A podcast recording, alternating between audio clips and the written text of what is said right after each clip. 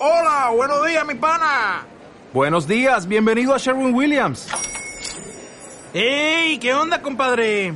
¿Qué onda? Ya tengo lista la pintura que ordenaste en el ProPlus app. Con más de 6.000 representantes en nuestras tiendas listos para atenderte en tu idioma y beneficios para contratistas que encontrarás en aliadopro.com. En Sherwin Williams somos el aliado del PRO.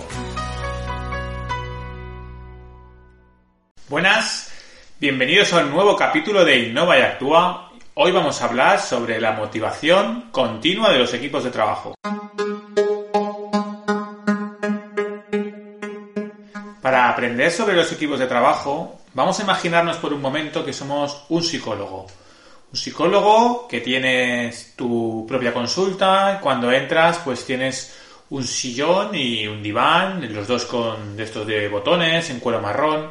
Eres un psicólogo moderno, ¿vale? Entonces imagina que lo tienes todo decorado en blanco, que es una tendencia que se lleva ahora mucho, lo tienes decorado en blanco, con la mesa en blanco, tu ordenador en blanco y simplemente hay, además del diván y el sillón, una mesita con tu blog de notas, el lápiz, unos vasos y el agua para los pacientes. Tu trabajo consiste en ayudar a los demás. Habrá gente que irá a tu consulta porque tiene algún problema o porque necesita ayuda o porque quiere hablar, necesita un consejo. Tú los escucharás ¿no? para entenderles y les darás algún consejo, les ayudarás, tratarás de entenderles, ¿no? Pero en definitiva seguro que cada uno necesitará cosas diferentes porque serán diferentes y bueno, pues les darás esa ayuda o ese consejo para salir con la mayor garantía de resolver sus asuntos una vez eh, terminen la consulta. Bueno, pues si ahora hacemos la analogía de que el líder de innovación es el psicólogo los pacientes de alguna forma son los compañeros y la consulta es la empresa, es lo que quizás sin darte cuenta estás viviendo cada día como responsable o como líder de, innovación. Porque es muy importante trabajar la psicología y la mente para poder motivar a los equipos de trabajo. Vamos a ver cómo podemos hacerlo. ¿Cómo podemos combinar el liderazgo y la motivación de los equipos de trabajo? Hoy en día lo normal es que la gente cuando innova, eh, innove o trabaje en la innovación en equipo, ¿no? Quizá, quizá algunos emprendedores en el comienzo del proceso de, de emprendimiento, lo normal es que se trabaje en equipo. Por lo tanto, liderazgo, motivación y trabajo en equipo van de la mano. Dependiendo de la fase del proyecto de desarrollo en el que estemos, Puede haber un líder u otro, pero normalmente suele haber un referente en todas las fases que es el, que se encarga de la dinamización y motivación en todas las fases de desarrollo del proyecto. Y este es el líder que tiene que encargarse de que el equipo esté constantemente motivado. Creo que está claro, pero bueno, por si acaso, debemos saber que los equipos de trabajo motivados no solo trabajarán más y mejor, que es uno de los objetivos de la motivación de los equipos, sino que superarán las crisis de una forma más, más, eh, más sana, ¿no? más saludable. Las metodologías que vamos a ver un poco de motivación continua de equipos de trabajo nos permiten crear equipos más sólidos y equipos mucho más equilibrados a largo plazo. Esto es realmente una de las grandes diferencias entre un grupo de trabajo, ¿no? Un grupo de personas que simplemente trabajan juntas a un equipo, que es un grupo de un equipo de personas, es un conjunto de personas que trabajan pues motivadas y con un objetivo común.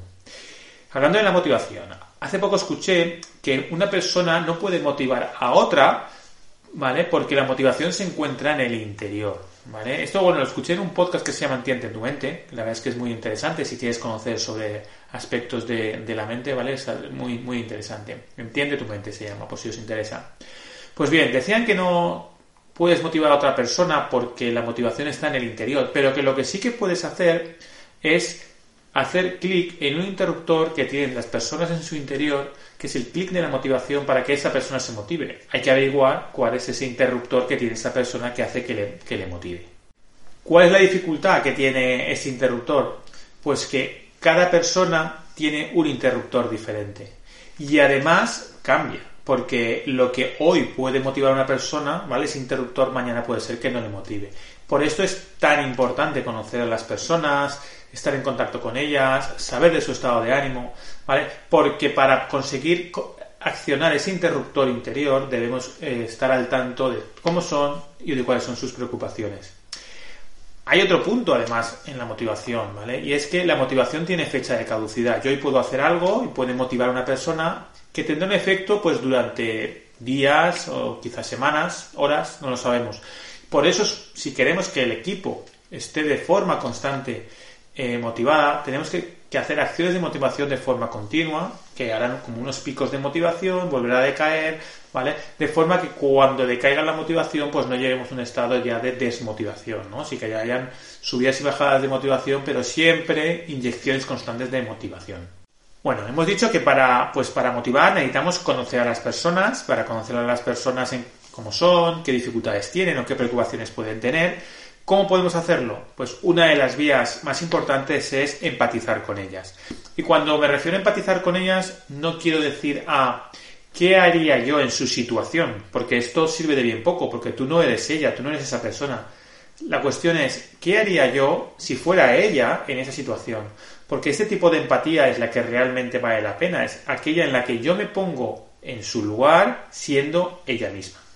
Si conoces y empatizas bien con las personas, tienes más posibilidades de gastarle una broma que le siente bien en un momento determinado de la reunión, o hacer un comentario que le ayude a justificar el por qué no ha cumplido el plazo, de forma que se sienta apoyado. Al final lo que necesita la gente para sentirse motivada es también pues sentirse arropada. Si quieres subir ya al nivel pro, intenta conocer a ese compañero en el plano personal. ¿Vale? Reconozco que hay gente que no se deja, ¿vale? Pero realmente somos un, yo, un todo indivisible, donde lo personal y lo profesional se entremezclan y realmente es imposible dejar que los problemas que tenemos en el personal no afecten en el, o las preocupaciones no afecten nunca en lo profesional y viceversa. ¿Y qué podemos hacer para empatizar? Bueno, pues lo mejor que puedes hacer es escuchar pero escuchar de una forma, como se dice ahora, la escucha activa. Esto quiere decir escuchar con los cinco sentidos, ¿vale? Que la persona a la cual estás escuchando note que para ti en ese momento eres lo más importante. Ella es lo más importante del mundo, ¿vale? O sea, ella tiene que notar que estás súper, súper atento, ¿vale? Y para que la otra persona se abra, una de las cosas que tenemos que hacer es abrirnos nosotros también, porque no pensemos que quizá nadie nos vaya a contar, pues, casas como dificultades o problemas si nosotros no nos abrimos tan bien, ¿vale? Al final es un, por decirlo de alguna forma, es, es tú me das y yo te doy. El momento en el que hacemos las cosas, pues también es muy importante, ¿no? Eh, por ejemplo, si lo que queremos es decir algo bueno a la a una persona, lo podemos hacer delante de todo el grupo, pero en cambio, si lo que queremos es decir es algo negativo, ¿no? O o que no sabemos muy bien cómo va a salir, aunque no pensemos que sea algo negativo, lo mejor es hacerlo en privado, ¿no? Es lo que suele decir de alabar en público y criticar en privado. Y dos cosas básicas también muy importantes, ¿vale? Para no romper la confianza. No reveles nunca un secreto que esa persona te haya contado en confianza y que no quiere que se sepa.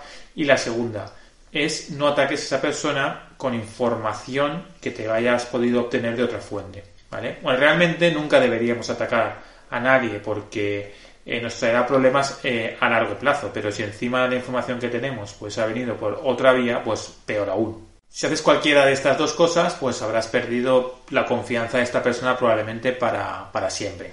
Y bueno, un poco como habrás podido deducir, ¿vale? De lo que llevamos ahora, quizá una de las mejores formas de motivar es no desmotivar, ¿vale? Antes de continuar, si te está gustando el capítulo, déjame un comentario, ¿vale? Diciéndome pues qué te está gustando o qué te gustaría saber, o qué utilizas tú, herramientas utilizas tú para, para motivar al equipo, ¿vale? O qué te gustaría conocer, ¿vale?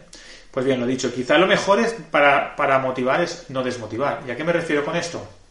Pues, por ejemplo, si tú vas a, eres el líder de innovación, eh, a una reunión de seguimiento en la que hay X tareas que se tenían que haber hecho y tú no has hecho tu trabajo, es decir, no te has informado, no has hablado con las diferentes personas sobre cómo, cómo llevan las tareas, pues quizá de forma sin ninguna mala intención, ¿vale? Puedes preguntar delante de todo el mundo si esa una tarea está hecha y esa tarea pues no, quizá no esté hecha y esa persona tenga que justificarlo o incluso pues puede llegar a sentir vergüenza eh, porque tiene que aceptar que no ha sabido cumplir o no ha podido cumplir sus compromisos, ¿vale?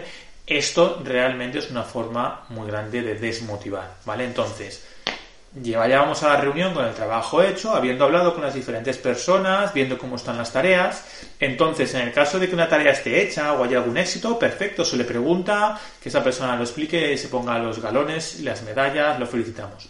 Pero ahora bien, si ha habido algún problema, tú puedes dar la cara antes por ellos, justificarlos, y ya luego puedes preguntarles de forma que ellos puedan dar sus explicaciones, pero se sientan de alguna forma apoyados. Todo lo anterior, pues no hace falta procedimentarlo, ¿no? Hay que hacerlo, pues, como cada uno sea, de forma natural, pero sí teniendo en cuenta que no hay que desmotivar a la gente y ver de qué forma pueden sentirse apoyados, ¿no? Con todas estas estrategias realmente, con el paso del tiempo, como se crean los equipos de alto rendimiento. Si además de motivarles, ya les preparas como una pequeña sorpresa de vez en cuando en la reunión, ¿vale? Conseguirás que la reunión pues sea más alegre, más simpática, no sé, más distendida y permitirá que todo fluya, ¿vale? Por ejemplo, algunas ideas que yo he utilizado. Ahora que la teleconferencia, ¿no? La videoconferencia es tan importante, yo lo que les reté es a que a ver quién inventaba el fondo más inspirador a nivel de innovación o, por ejemplo, eh, hacer la reunión de trabajo, la reunión de innovación en diferentes sitios, en un sitio, pues no sé, donde nos esperen, como pueda ser en la cafetería, en un parque, en la nave industrial, puede ser en, diferentes, diferentes sitios. Otra sorpresa es hacer un sorteo, ¿vale? Con las diferentes personas del equipo y a ti te tocará una persona, ¿no? Una especie de amigo invisible. Pues bien, lo que tienes que hacer es decir una virtud de esa persona escuchar de voz de los demás una virtud tuya, pues eh, ayuda mucho, motiva y bueno, pues gusta.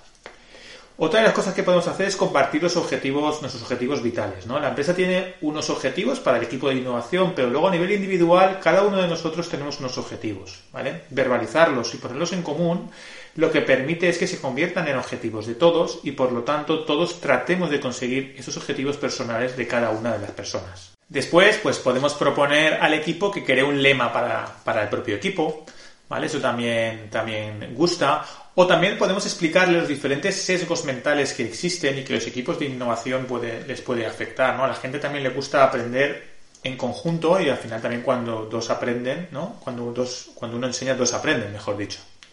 En definitiva, se trata de crear una situación diferente y simpática que nos permita olvidarnos por un momento de las preocupaciones del trabajo y trabajar de una forma pues más distendida, ¿no? Serían como pequeños micro team buildings. Para antes de terminar una pequeña frase que me gusta mucho y es que los líderes no crean seguidores, sino que crean más líderes. Por ello, no debemos ser simples líderes, debemos ser líderes conscientes, capaces de saber qué necesita cada persona en cada momento y así pues crearemos individuos capaces de gestionar su día a día con éxito. Espero que os haya gustado. Si es así, darle al like, suscribiros para no perderos el siguiente capítulo y compartirlo con esa persona que sabes que le puede interesar. Hasta luego.